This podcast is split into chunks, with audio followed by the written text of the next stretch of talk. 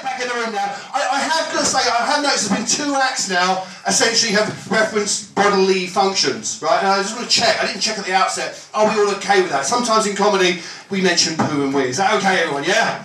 Yeah. Feeling a lot of yes on this side of the room. Not so much from the people who really count. I'm just, I'm just throwing that out there. Obviously, whoever the next act is, if that isn't your set.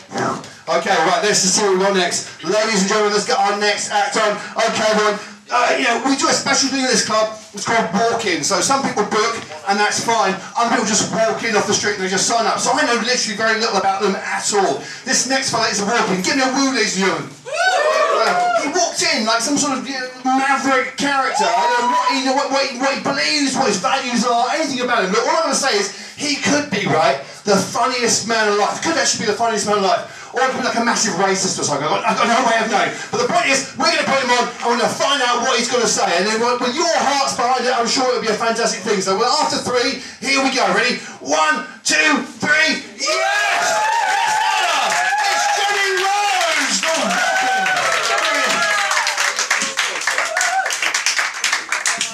So much. What a lovely, um, what a wonderful. Uh, I, uh, I'm going to start off with an impression, uh, if I may. Uh, I'll, I'm going to act out a little scene, uh, just a bit of fun.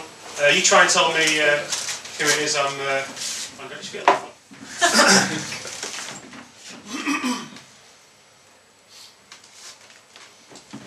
Uh, s- excuse me, mate.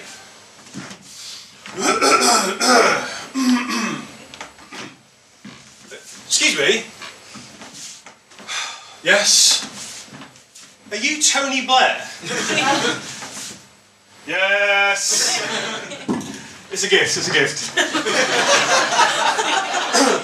um, I don't go to the cinema. I was, it was Tony Blair. I, uh, I don't go to the cinema uh, much anymore. Um, the reason why is the adverts before the film. Uh, they, they just drag on and on and on. Uh, the last film I went to go and watch was the, the final Lord of the Rings film. Um, before the, the film started, they played an advert for like, um, you know, visit New Zealand, uh, I guess from the New Zealand Tourist Board. Um, and advert lasted for over two and a half hours. I mean, they never even played the film. Weird looking bunch, those, uh, those Kiwis. I went swimming recently, um, and in the changing room afterwards, uh, there was a man in front of the mirror, um, stark naked, drying his genitals with the little hairdryer that you get on the, on the sink. Absolutely shameless. Um, you know, I tried not to stare, but it was, it was really hard not to not to stare, uh, especially when you put on full blast as well, because it made his penis like one of those inflatables you get outside of a used car dealership. like an old man being punched in the face in really slow motion.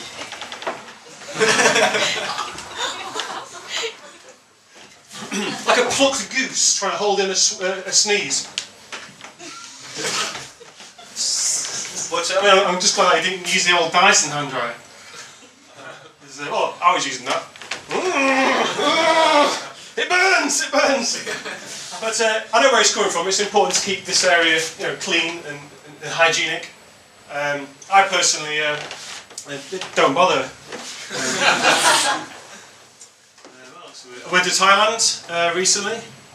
Um, yeah, three for a tenner. So, uh, yes, please. That's where I get my ties from. That. Um, if you're looking for a tie, in the market for a new tie, uh, I recommend not going to uh, Ties R Us, uh, which turns out to be the uh, foremost uh, import-exporter of the fizzy drink Tizer uh, to, the, to the United States. That was a waste of an afternoon. Um, but my next line is, excuse me.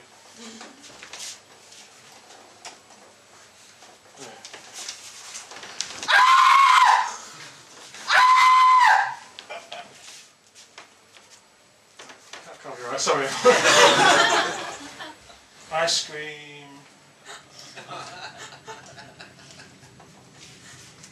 Ice, ice, ice cream parlours. what are they all about? now, uh, if you, if you I've got a pretty bad memory. Um, I've got a little trick that I use when I need to remember something really important. What I do is uh, I make a mental note of it. Uh, for example, this morning I wrote, "Don't forget to pick up the kids and my own shit all over the bathroom wall," which is uh, you know, borderline mental. Um, I haven't even got kids. I spent um, spent six hours yesterday making a belt out of watches. That was a waste of time.